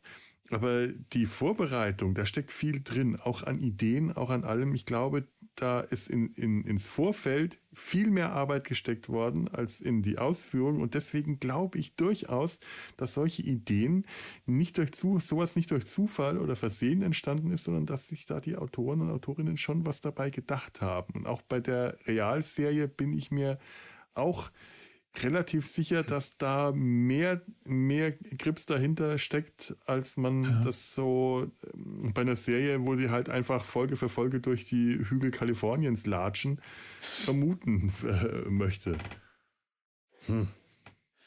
Apropos Kalifornien, der, diese äh, Serie, die richtige, spielt, äh, spielt, meine ich doch auch in Kalifornien. Ja, ja. Das heißt, während der Planet der Affen das Habitat früher ausschließlich aus New York und Umgebung bestand, ja. wissen wir, dass es zumindest 1000 Jahre vorher auch noch, ich sag mal, über die gesamte Bandbreite der USA zumindest ging. Ja. Das heißt, der, der Planet der Affen ist größer geworden.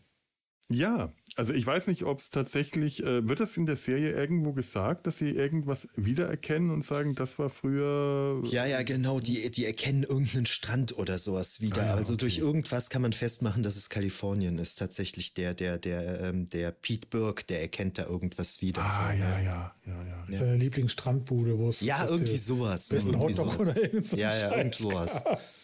ja, ja, stimmt. Ja, ich meine, allein so weit wie sie wandern, müssen ja zumindest, ähm, also nicht die USA durchwandern, so weit kommen sie nicht, aber sagen wir mal, so einen halben Bundesstaat dürften die schon durchquert haben mit der Zeit und je nachdem, wie lange die Serie eigentlich geplant ist, könnte man sich schon vorstellen, dass sie irgendwann an, an, auf der gegenüberliegenden, so an der, an der an der Ostküste rauskommen oder so. Mhm. Also mhm. das ist ja sowieso so eine Frage dann, ne, nachdem das mit diesem Datenträger dann irgendwie erledigt ist. Wo wollen die eigentlich hin? Ne? Weil mhm. die wandern da 14 Folgen lang rum, aber irgendwie bleibt Ape City doch irgendwie immer in Reichweite. Ne?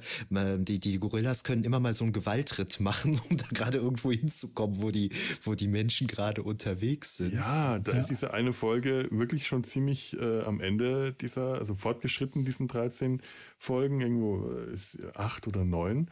Ja. Da wird Galen von einem Skorpion gestochen. Mhm. Und äh, ein, das, das, das Krankenhaus, eigentlich bei Ape City oder Central City gelegen, ist ein Pferderitt entfernt. Mhm. Mal, um mal schnell hinzureiten und das äh, Heilmittel zu holen, das ganz schnell verabreicht werden muss da, ich habe auch eher das Gefühl, entweder haben sie keinen Kompass oder die gehen absichtlich einfach mal im Kreis rum.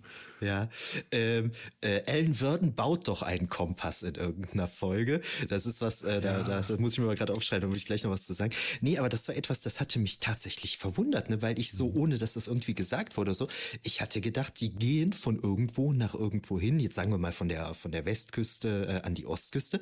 Und dann habe ich eben dann vielleicht auch in dieser Folge mit dem Skorpion kapiert, nee, Moment, die sind noch gar nicht großartig weit ja? weggekommen. So, die, die, die, sind immer noch da. Die sind ziellos ja. unterwegs. Das ist das, äh, das ist auch so, oder es ist das alte Kayson-Problem von Voyager ähm, obwohl man eigentlich sich stetig von denen wegbewegt und die ganz schnell hinter sich gelassen haben müssten, tauchen die trotzdem immer wieder auf. Andauernd taucht General Urko wieder auf. Natürlich mhm. taucht Urko wieder auf, weil das ein cooler Charakter ist und den will man behalten. Man möchte Sios behalten, aber wenn die sich von denen wegbewegen, müssten die die irgendwann hinter sich gelassen haben. Also äh, hat man da irgendwie so ein komisches, so ein Twitter-Weg äh, eingeschlagen. Ja. Ja. Oder es sind Klone. Klone mit einem verbundenen Gedächtnis. Jetzt wird es aber fantastisch hier. Jetzt ist ja Science Fiction. Bleibt mal realistisch. hier. Bitte. ähm, ich hatte gerade schon gesagt, der, der, der, der, wie heißt er, der Ellen Würden, mhm. der baut sich ja so einen äh, Kompass. Und das war dann etwas, also ich kann das jetzt schon mal vorwegnehmen, mhm. weil Philo eben es ja auch schon mal so mhm. gesagt hatte. Ich fand die Serie schon, schon ganz cool eigentlich und ich hätte die mhm. auch gerne weitergeguckt und so. Aber was mich an der Serie wirklich genervt hat, der Ellen Würden und der Pete Burke, die können immer alles. Das sind die reinsten ja. MacGyver. Die bauen mhm. den Kompass. Die wissen, wie man auf einer Farm arbeitet. Die können Felder anlegen, Windmühlen entwerfen. Die wissen, wie man perfekt ficht. Kämpfen können die sowieso. Die können Batterien herstellen ne, auf dem Planet der Affen. Die wissen, wie man Batterien macht. Die können im OP-Saal Anweisungen geben. Die wissen, wie man Medikamente gegen Malaria produziert. Die können frühe Flugmaschinen bauen. Als Pferdejockeys sind sie auch unbesiegbar. Mhm. Ne? Die wissen, dass man sich feuchte Kohle vor den Mund halten halten muss, um giftige Gase einarbeiten zu, äh, einatmen zu können und die so weiter. Die können Malaria heilen. Die können Malaria heilen. Ja. Die können alles. Ne? Und das, das, das nervt halt so ein bisschen. Ne? Klar, dass die in manchen Sachen gut sind, das ist klar. Ne? Aber dass die in allem besser sind irgendwie. Ne? Ja und gut, es sind einmal, es sind die Helden und Helden müssen ja. sowieso, ähm, das ist so dieses Superman-Ding, die, die müssen alles können. Aber dann sind es halt auch äh, äh, ähm, Raumfahrer. Der eine ist Colonel, der andere ist Major, hoher Rang.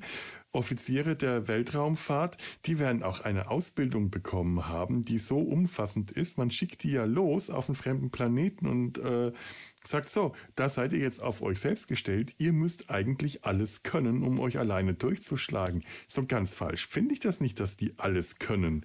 Es ist nur die Perfektion, in der die alles können. Ja, Oder sagen ja, wir mal, ja.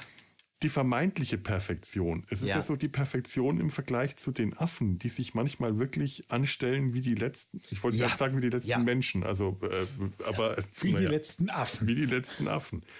Und da wirkt es natürlich dann beeindruckend, dass äh, die eine Batterie herstellen können, wenn äh, wahrscheinlich sind es, vielleicht sind es die dümmsten aus ihrem Jahrgang gewesen und alle anderen lachen aus. Komm, für die Batterie habe ich aber zehn Minuten gebraucht und ihr bastelt eine Stunde dran rum oder dass die äh, fischen und reiten und so können. Ja Gott, es sind halt Cowboys, es sind Amerikaner. Captain Pike kann auch reiten. Die sind alle auf einer Farm oder einer Ranch oder sonst wo aufgewachsen. Das ist ja auch dieser amerikanische Traum des Helden, des kernigen Helden, so der Typ vom Land, der äh, so der, der Cowboy, der morgens Sonnenaufgang loszieht und den Bronco zureitet. Das, äh, dann nimmt man nicht irgendeinen Städter, der äh, weiß, wie man die, in die U-Bahn steigt Nein, dann nimmt man einen, der reiten kann.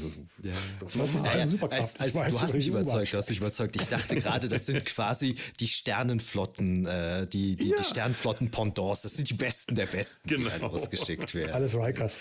Ja gut, also das. Und der zweite Punkt, der mich manchmal so ein bisschen genervt hat, du hast eben schon gesagt, der Roddy McDowell, äh, der spielt den Galen natürlich sehr cool und so, aber da kommen immer wieder so Szenen vor, wo er dann schauspielt und weil er ja gesucht wird, mhm. muss er immer falsche Identität Realitäten vorgaukeln und dann auch den Leuten dann immer irgendwas vom Pferd erzählt, irgendwelche hanebüchenden Stories irgendwie erzählt, um halt den Aufenthalt da glaubhaft mhm. zu machen. Und das fand ich manchmal auch so einen kleinen Tick drüber. Vor allen Dingen dann irgendwann verkleidet er sich als Frau und fährt so einen Heuwagen. Oh da war dann wirklich so der Moment für mich, da war ich bei, äh, wie heißen sie, bei Ilja Richter und Rudi Carell gedanklich. Dann Wobei Roddy McDowell das natürlich wesentlich besser macht, ne? also jetzt nichts dagegen. Aber das oh, waren das so. will ich jetzt nicht unbedingt sagen, aber äh, doch, na gut, also ja. wir, wir, wir halten zu Roddy McDowell. Ja, genau. Wobei ich mag Elia Richter und, äh, und Rudi Carell. Aber ähm, das waren so die einzigen beiden Punkte, die mich so ein bisschen genervt haben. Ne? Aber ansonsten fand ich die Serie echt cool eigentlich. So. Ja, manchmal sind diese Tricks und Geschichten, die er sich ausdenkt, um die Gorillas reinzulegen, schon sehr simpel und die Gorillas ja. sind sehr naiv ja. und sehr dumm. Das ist mir auch aufgefallen. Aber Gott, ja, ich nehme ich nehm das in Kauf. Vielleicht nehme ich das halt auch wirklich tatsächlich hauptsächlich wegen Santiago Ziesma in Kauf, weil es einen so unglaublichen Spaß macht, diese Stimme zu hören. Und das ist für mich ja auch so eine große Nummer gewesen. Ich höre ja nichts mehr, ich schaue mir ja nichts mehr auf Deutsch an, wenn ich es auf Englisch mhm. anschauen kann. Mhm. Und dann habe ich das da gefunden, hatte keine Lust nochmal zu suchen, weil einzelne Folgen im Internet äh, waren zwar zu finden, aber ich hatte, ich habe jetzt alle alle äh, 14, 13, 14 Folgen hier auf einen Schlag, dann schaue ich es mir halt auf Deutsch an. Ich werde mich schon dran gewöhnen. Und ja, Roddy hm. McDowell. Und dann merke ich, das sind alles Stimmen, die ich von früher noch kenne. Die haben, es sind alles vertraute Stimmen. Und das war so schön, das hat so viel Spaß gemacht. Und dann habe ich mich an Santiago Ziesmer gewöhnt. Und dann mochte ich den mit der Stimme. Allein wenn ich an die Synchronstimme von Roddy McDowell aus dem fünften Film denke, die mich immer eher an Tom, an die Synchronstimme von Tom Selleck erinnert hat, oder vielleicht war sie es sogar, ja. und überhaupt nicht gepasst hat. Und das ist hier so das krasse Gegenteil, ist aber in dieser übertriebenen Quäkigkeit viel näher an der Originalstimme mhm. von Roddy McDowell dran gewesen. Das war einfach schön. Dann habe ich auch solche dümmlichen Momente als Comedy-Einlage eher äh, genossen. Ja. Du, du hattest da eben noch was ganz Spannendes gesagt. Du hast gesagt, dass die Stimme, also die Synchronstimme, mhm. sich im Laufe der Serie ändert. Das ist ja auch so ein bisschen vielleicht, weil der Galen, der durchläuft ja quasi so seine persönliche Heldenreise. Der ist ja anfangs so, ich sag jetzt mal so, so, so ein bisschen vielleicht so ein verwöhntes Kerlchen, der mhm. kommt da ja an beim, bei, bei dem Orang-Utan-Chef ne, und der fragt ihn ja, warum sollte ich dir denn die Stelle als mein Assistent oder so geben? Ja, weil du ein Freund meines Vaters bist und du ihm einen Gefallen schuldest, so hahaha. ne, und er denkt so, die, die, die, die Affengesellschaft ist natürlich zu Recht die führende Gesellschaft und dann versteht mhm. er ja auf einmal, hey, Moment, Menschen haben diesen Planeten ursprünglich beherrscht und wie Affen sind korrupt, Affen sind Verbrecher. Mhm. Ne? Also für den öffnen sich ja ganz viele Perspektiven auf einmal und der durchläuft ja wirklich dann auch eine Entwicklung. Und äh, keine Ahnung, ob das jetzt beabsichtigt war, aber in dem Kontext wird das ja sogar Sinn machen, auch seine Stimme dann im Laufe der Serie so ein bisschen anzupassen, so ein bisschen ja, älter, ernster, was auch immer werden mhm. zu lassen. So. Ja. Durchaus. Ja. Ja, da sind dann leider die äh, Stimmen in der, in der Zeichentrickserie, ähm, haben da weder im Original noch, falls es synchronisiert wurde, weiß ich es nicht. Aber äh, die, die sind so, so schlecht. Gerade Cornelius und äh, Sierra ähm, haben Stimmen, die nichts mit den Originalvorlagen zu tun haben. Die, die, die Affen, die Zeichnungen wirken da auch von wirklich von Episode von Epi zu Episode schlechter gezeichnet. Man hat auch wirklich gemerkt, dass die Zeichner immer schlechter, immer schlechter gearbeitet haben, immer schlampiger gearbeitet haben. Und solche, solche Sympathiefiguren wie Cornelius und Sierra so schlecht und schlampig darzustellen und alle, alle Stimmen so leblos klingen zu lassen, dass wirklich keine Entwicklung ist, keine Emotion rüberkommt, nichts passiert, wenn die sprechen das ist wirklich traurig. Mhm. Ja. Und da waren ja schon äh, wirklich, äh, wirklich spannende Sachen dabei. Da, die sind äh, nach, dem, nach, dem, nach dem Raumschiff getaucht, die beiden Astronauten, nach dem abgestürzten Raumschiff und werden beinahe ertrunken. Da ist dieses Seeungeheuer. Dann kommt die Sache mit dem Riesen King Kong im Himalaya oder in Rocky Mountains. Dieser Riesen King Kong allein, mit dem komme ich nicht hinweg. Das ist ein ja. Gott. Ein Gott, ja. Ein eingefrorener Gott, King Kong in den Rocky Mountains. Herrlich. Der aber sehr hilfreich ist. Sehr hilfreich, ja, ja. Äh, und dahin zu kommen, fahren sie auch mit einer Gondel irgendwie, glaube ich, nach oben. Oder nein, wie war denn das mit der Gondel? Sie fliegen ja eigentlich mit dem Luft, mit dem Fesselballon da hoch. Die sind aber auch mit einer Gondel gefahren, ja. ja. Und, und die Gorillas wollten das Seil durchschlagen, der Gondel. Ja. Ich bringe gerade echt alles durcheinander, aber das war eine, das war eine verrückte Folge. Das sind so viele verrückte Ideen. Die Comics sehen zum Beispiel recht ähnlich aus. Es gibt ja auch Comics von Planet der Affen, äh, die sich, glaube ich, eher an den ersten zwei Filmen äh, orientieren, aber dann halt auch Begebenheiten auf dem Planet der Affen mehr erzählen. Und die sehen vom Stil her ähm, der, der Zeichentrickserie, soweit ich das gesehen habe, recht ähnlich. Ich kenne die Comics aber leider auch nicht. Vielleicht ist das auch nochmal was, was ich hier irgendwann mal hier reinbringe. Auf meiner ja. Wunschliste auf Amazon sind die Comics. Warum schenkt mir Sehr gut. keiner? Sehr gut. Habe ich kürzlich auch mal drüber nachgedacht. Äh, Sollte ich auch mal machen. Die hm. Wunschliste und ja, ja, ja, das muss ich auch mal. Ähm, wo es eben darum ging, dass der Roddy McDowell den Galen ja so toll spielt. Da, da gibt es wirklich immer wieder dann irgendwelche Charaktere. In jeder Folge mhm. der Realserie gibt es ja Gaststars, ne, wo, wo man teilweise denkt, Mensch, die spielen aber in ihrem Kostüm ganz gut. Und, und, und am krassesten ist mir eine Frau in Erinnerung geblieben. Ich habe mir jetzt leider ihren Namen nicht aufgeschrieben.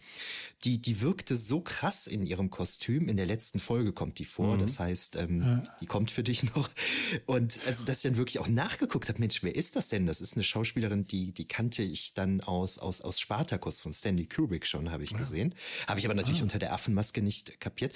Aber das ist sensationell, finde ich, wie viel Persönlichkeit die Schauspielerinnen und Schauspieler durch diese Affenmasken noch rübergebracht bekommen. So, ne? Das ist schon cool. Ja, die Schauspielerin, die Galens Mutter spielt. Ja, das die ist, auch. Ja da ist mir auch aufgefallen, ich weiß jetzt nicht, wie sie aussieht. Ich, ich, wollte das die ganze Zeit mal nachschauen, weil man sieht, dass diese Schauspielerin eigentlich eine viel zu große Nase hatte, um unter diesem, dieser Affenmaske tatsächlich diese Affenschnauze plausibel äh, darstellen zu können. Das ist bei vielen äh, der Schauspieler ja. und Schauspielerinnen tatsächlich so, bei Roddy McDowell vor allem, weil der wirklich eigentlich eine viel zu große Nase hat für dieses Affen für diese Affenmaske und sie seine Nasenlöcher auch weiter nach vorne gesetzt haben auf dieser Maske, als das bei früheren Filmen, bei früheren Masken der Fall war. Wahrscheinlich, weil man mhm. dann leichter äh, Luft kriegen konnte oder vielleicht auch nicht, keine Ahnung.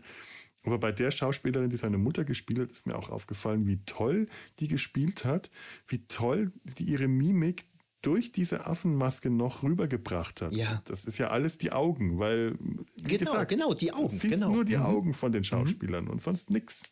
Genau, genau, die Augen und tatsächlich sind bei vielen Affen, sehen die Gesichter dann doch unterschiedlich aus, wenn man mhm. die Masken irgendwie an die vorhandenen Gesichter natürlich anpasst. Genau, musste. Ja. genau. Ja. Mhm. Und dann habe ich noch gelesen, ist mir selber nicht aufgefallen, bin ich nicht der kritische Beobachter für, dass während die anderen Affen wohl alle relativ hochwertige Kostüme haben, sieht man wohl beim Galen häufiger, dass er nur Handschuhe trägt als Affendinger, weil der Roddy McDowell, der hatte wohl was an den Händen.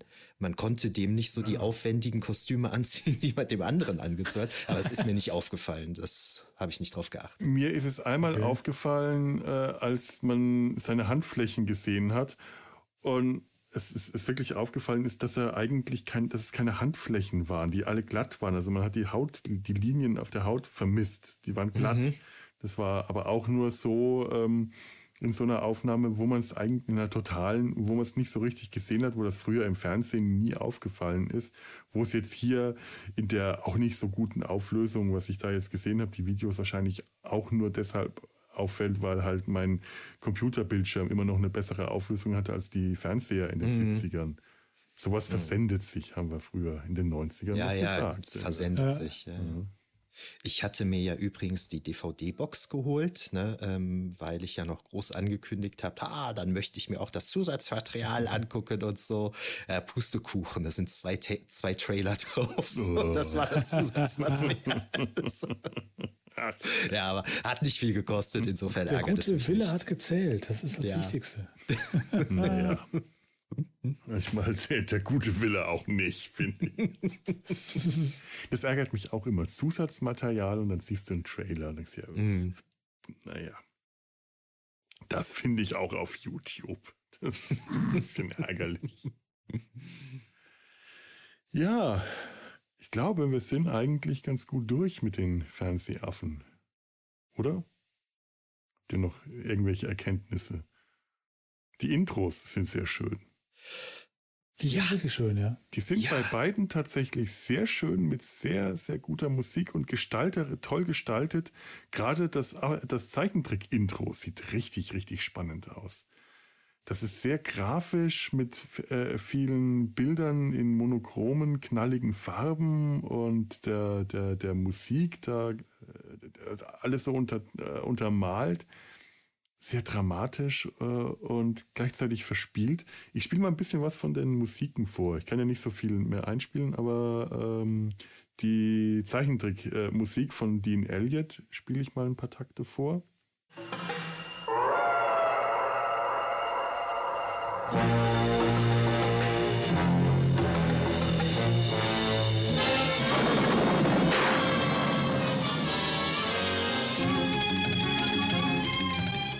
ist immer ein bisschen schwierig, bei so einem Stück die 15 Sekunden äh, rauszuschneiden, mhm. die man dann senden darf, weil das mhm. einfach nicht äh, aussagekräftig ist. Da müsst ihr euch das Ganze mal äh, anhören, findet man auf YouTube oder bei uns in den Show Notes. Aber das ist auch so eine Mischung aus ähm, aus, aus Musik, die sehr melodiös ist und, und ein bisschen Spannung bringt und klassische Musik, aber eben auch diese ganz alten Klänge noch aus den ersten Kinofilmen, diese typischen Planet der Affenklängen mit den Hörnern und den Rasseln und den Trommeln. Mhm. Und alles auch immer so ein bisschen amelodisch und so unterbrochen. Das finde ich sehr spannend. Und generell, die Intros sind besser als die Serie, aber das ist leider auch so sehr häufig.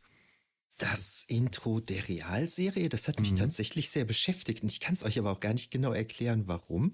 Ich fand da manches sehr gut gemacht. Zum Beispiel sieht man da immer ein Bild, da fliehen wahrscheinlich unsere mhm. Protagonisten und im Hintergrund ist so ein Feld und im Hintergrund sitzen drei Affen einfach so auf ihren Pferden und gucken. Die machen überhaupt nichts. Sie ja. stehen da nur so und gucken, aber das ist so unglaublich bedrohlich.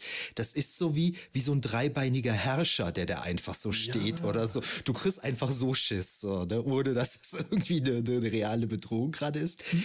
Äh, aber die Schlussszene, die hat mich immer so verwirrt. Dann sieht man immer einen Gorilla vor so einer roten Sonne und ähm, neben ihm jeweils links und rechts nochmal ein berittener Gorilla und der hält dann immer sein Gewehr so irgendwie so hoch, ja. aber die stehen da einfach nur so zu dritt und der hält sein Gewehr hoch und guckt dann so und ich habe mich immer gefragt, warum? Ich meine, klar, weil das für das Intro jetzt natürlich ein cooles Bild gibt irgendwie, aber wisst ihr was, wenn man so einen Feldherrn hat bei einer Schlacht, dass der ja, dann ja. sein Schwert hochhält und so, das hat ja irgendwie Sinn, aber irgendwie so diese Kombination des Gewehrs hochhalten und dieses Gesichtsausdruck Ausdruckes, da habe ich mich immer gefragt, was machen die da?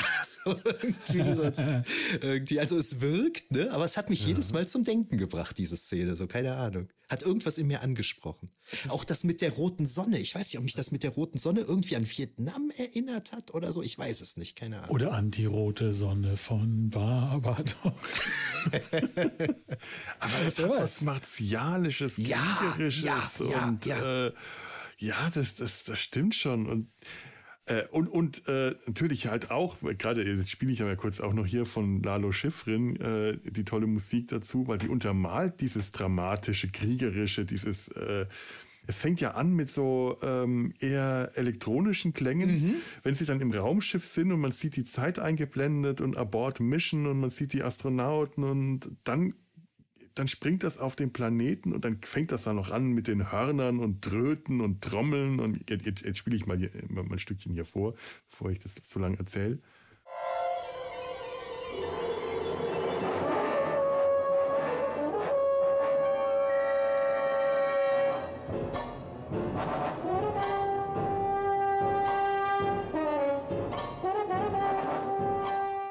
Also man hört schon direkt durch die Musik, wenn man es nur hört, wirkt man die Dram kommt die Dramatik und die Gefahr, das Gefährliche, dieser, das Bedrohliche dieser ganzen Situation kommt schon so gut raus. Und dass sie gejagt werden, das ist ja auch so ein altes Motiv noch aus dem ersten Film. Immer, immer auf der Jagd, immer auf der Flucht.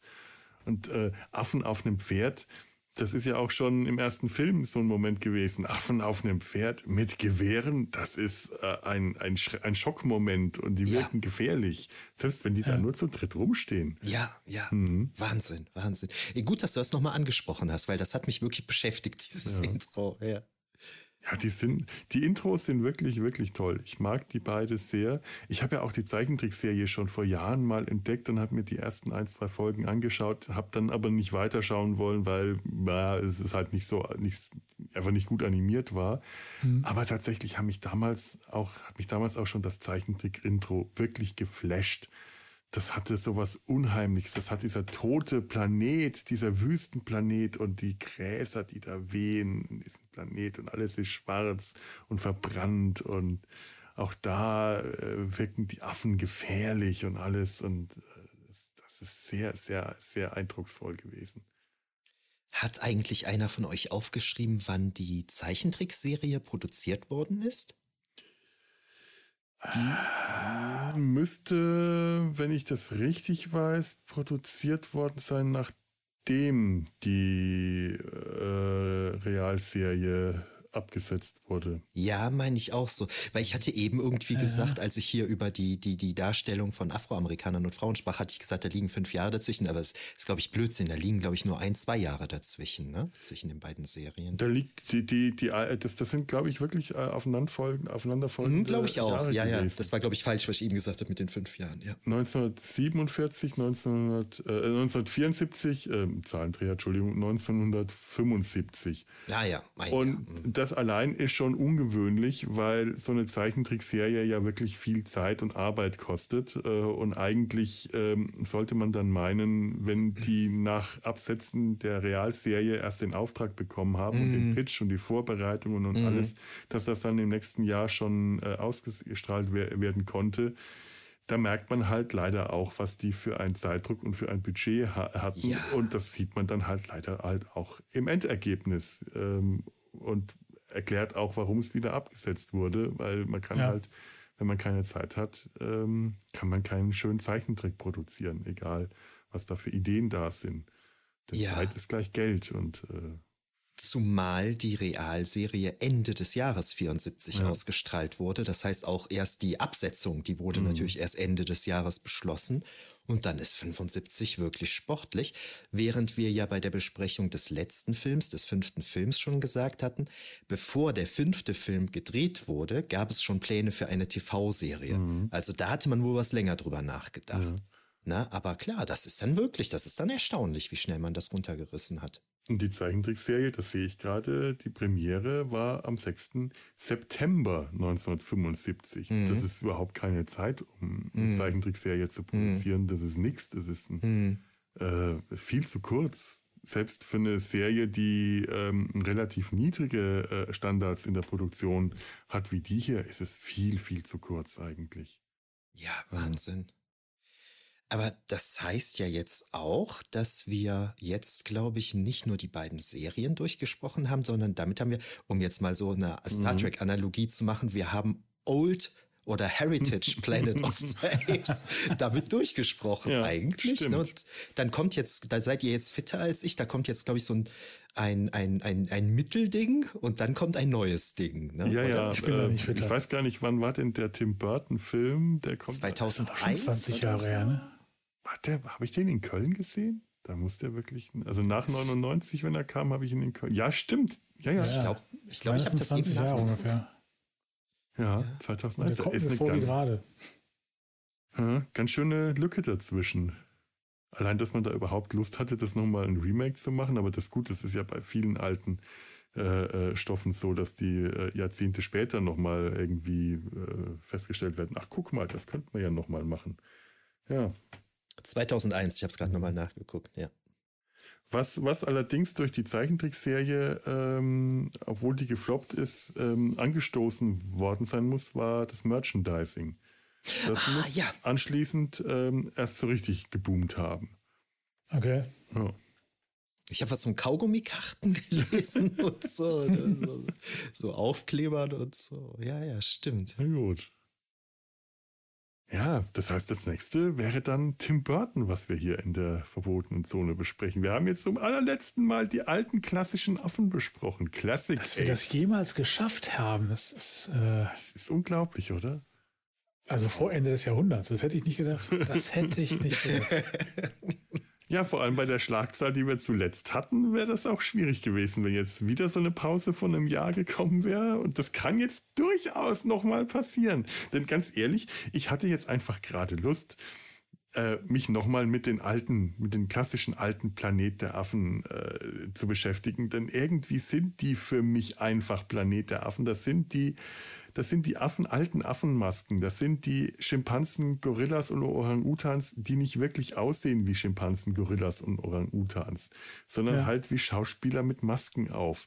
Das ist äh, bei Tim Burton fängt das schon an, dass ich äh, da Schwierigkeiten habe, mich so richtig damit äh, mhm. wohlzufühlen, obwohl die noch relativ nah dran sind. Und bei den Reboots äh, hat mich das von Anfang an gestört, dass die wirklich aussehen wie Affen. Die Affen. Mhm. Mhm. Da kam ich damals, als ich das gesehen habe, überhaupt nicht drauf klar. Äh, und ich bin gespannt, wie das jetzt dann äh, passieren wird, wenn wir das, wer weiß wann, besprechen. Das ist wie so eine Weltraumschlacht, bei der du nicht Piu, Piu, Piu hörst oder so. Ja. Es ist realistisch, es wirkt aber falsch. Genau. genau so. Hm. Ja, ähm, ich glaube, ich habe es in der letzten oder vorletzten Folge ja schon mal gesagt. Ihr, ihr seid das ja eigentlich schuld, jo. dass ich äh, Planet der Affen äh, nochmal komplett, genau, dass ich mir das komplett angeguckt habe, weil ich hatte halt gesehen, dass ihr da die, die, die, die Folgen mhm. besprochen hattet. Und habe ich gedacht, boah, willst du auch nochmal sehen, weil der Film halt in meiner Kindheit auch von einer gewissen Bedeutung für mich war. Und dann habe ich mir halt auch nochmal das Paket dann geholt und habe die dann äh, äh, geguckt und bin dann irgendwann hier äh, in der Besprechung mit eingestiegen. Und ich muss sagen, das hat mir wirklich nochmal richtig volle Kanne Spaß gemacht, diese alten Filme nochmal zu gucken. So. Ja. Das war wirklich, ja, cool. wirklich toll. Wirklich toll. Hat mir echt Spaß gemacht. Ja, und mir hat jetzt wirklich die Fernsehserie genau diesen Spaß auch nochmal. Ich hätte überhaupt nicht damit gerechnet, dass ich diese Fernsehserie so toll finde, dass ich die Zeichentrickserie jetzt letzten Endes nicht so toll fand. Damit habe ich gerechnet. Aber es ist genau das. Ich habe nochmal so richtig Spaß jetzt an diesen alten Filmen, an der alten Serie, an den alten Affen, an dem alten Setting, an dem, äh, an dem, an dem Gelände, an den Hügeln, wo ich immer erwarte, dass die Hubschrauber entlang fliegen, dass da das Mesh-Lazarett steht, dass da Flucht im 23. Jahrhundert da, da äh, fliehen sie durch diese Hügel. Überall findet man immer wieder diese Hügel. Wenn man einmal diese Hügel gesehen hat, dann kriegt man die nicht mehr aus dem Kopf, dann sieht man die immer wieder. Ja. Und das war schön, die jetzt nochmal so im richtigen, totalen Überfluss zu sehen, bis man sie einfach mal so richtig satt hat. Jetzt können wir uns Planet der Affen anschauen, die bitte nicht mehr in diesen Hügeln spielen. Da habe ich jetzt nichts mehr dagegen. Jetzt ist es auch mal gut. Hm. Ja, Tobi, jetzt fehlen noch von dir abschließende Worte. Das ist bei mir tatsächlich ähnlich. Ich habe ja die Original-Quintologie. Äh, sagt man doch so, ne? Ja, ich, ich, ich denke mal. Hört sich gut vor, an, auf jeden Fall. Ja. Vor, vor gefühlt tausend Jahren als, als Kleinkind gesehen und halt im Rahmen der Besprechung halt dann wieder. Und vieles das, was ich gemeint habe, was ich kenne, was ich mochte, äh, war irgendwie ein Kuddelmuddel, ein Mischmasch im Gehirn, hat mir nicht mehr gefallen. Äh, andere Sachen wiederum sehr, gut, äh, sehr wohl. Und es hat wirklich Spaß gemacht. Ähm, vor allem natürlich mit so geschätzten Gesprächspartnern. Ach so, ja, ja, ja. ah, Schleim. Nee, es war cool. Schlimm, war wirklich Spaß gemacht. Und äh, ich habe, also jetzt um auf Tim Burton, aus dem Film zurückzukommen, den habe ich auch gesehen, glaube ich. Und irgendwie hat mich das auch nicht so gebockt, weil irgendwie Planet der Affen war, ich sag mal, mehr so ein Kostümfilm. Mhm. Ne? Und äh, aber Tim Burton, das ist mir jetzt aufgefallen in der, durch die Serie. Ich fand bei, Tim, bei dem Tim Burton Planet der Affen immer ganz eigenartig, dass die Menschen nicht so waren wie in den alten Filmen. Sie waren nicht die Tiere, die dummen Tiere, sondern sie waren äh, intelligent, ja. konnten sprechen, waren nur die Sklaven und Diener der Affen. Und jetzt haben wir gerade in der Fernsehserie genau dieses Setting erlebt. Es kann also durchaus sein, dass sich Tim Burton mehr an der Fernsehserie orientiert das hat. Das stimmt, ja. Und das macht jetzt für mich den Übergang zu Tim Burton, Planet der Affen, leichter. Vielleicht ist das das fehlende Glied in der Kette. The Missing Link, wer weiß. Ja. War das nicht Link der Butler? Ist das nicht auch ein Affe? Link, mhm. der ja. Butler bei Umbrella Company oder wo war das? Nein, nein, Umbrella Company ist der äh, Schimpanse äh, Pongo. Nein, es gibt oh. irgendeinen Film, Link der Butler, The Missing Link. Der, äh, es ist, glaube ich, ein Orang-Utan, glaube bin mir jetzt nicht sicher. Link, der Butler, ja. Das fehlende Glied, das kenne ich aber auch noch als Zeichentrickfilm. Äh, das fehlende Glied zwischen dem Menschen und dem Affen und dem Menschen, das war ein ganz kruder, eigenartiger, seltsam versauter Zeichentrickfilm über Urzeitmenschen. Das fehlende Glied. Und der Held hat sich auch ständig an seinem Glied gezupft. Deswegen hieß bis es. bis es fehlte. nee, der hat da echt, das war die ganze Zeit anwesend. Sehr deutlich. das wäre jetzt auch mal so ein Film. Wenn ich jetzt irgendwie schaffe, da einen Zusammenhang zum Sumpf oder zum Mesh herzustellen, nehme ich den mal in den Plan auf, falls ich ihn wiederfinde. Das fehlende Glied. Ja. Hm. So. Und damit denke ich, sind wir jetzt hier am Ende. Ich glaube, wir können hier äh, abschließen bedanken äh, uns bei euch, lieben Zuhörenden, dass ihr äh, mit uns auch das Ende nur dieser äh, alten äh, Planet der Affen Affen äh, mitgemacht hat, denn es geht ja anschließend hier noch demnächst wieder mit allen möglichen anderen weiter. Rechnerisch muss es wieder Star Trek sein. Ich, ich versuche ja noch weiterhin diese Abwechslung jetzt wieder einzuführen in diesen Podcast von Star Trek zu Nicht-Star Trek-Themen. Bin mal gespannt, wie lange ich das durchhalte. Ich glaube, hm. das habe ich auch schon gar nicht mehr die letzte, die, die Folge mit Battlestar Galactica und Star Trek gemischt, Utopie, Dystopie, war ja eigentlich schon ein Hybrid. Naja, egal. Egal. Wir, äh, was, was als nächstes kommt, weiß ich noch gar nicht so genau. Da ist einiges in Planung. Ihr schaltet dann hoffentlich auch wieder ein. Das würde mich sehr freuen.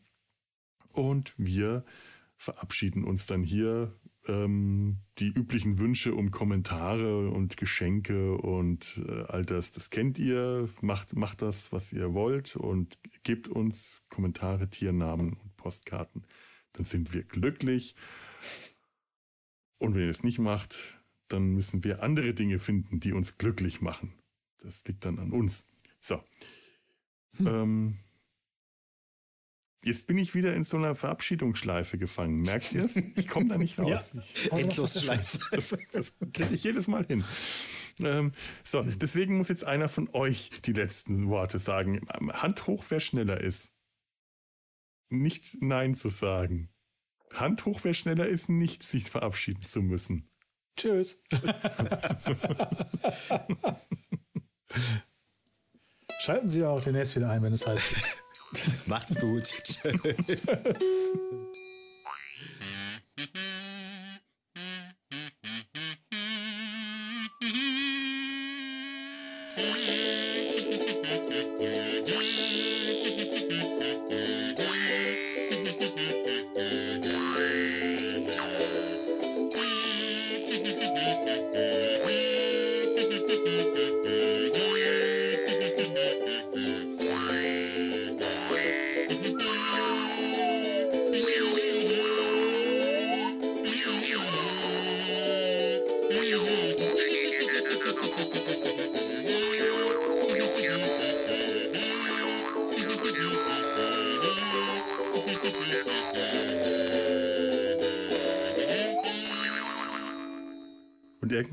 eine Folge über Lost in Space und dann wird sich diese Melodie ganz seltsam anhören.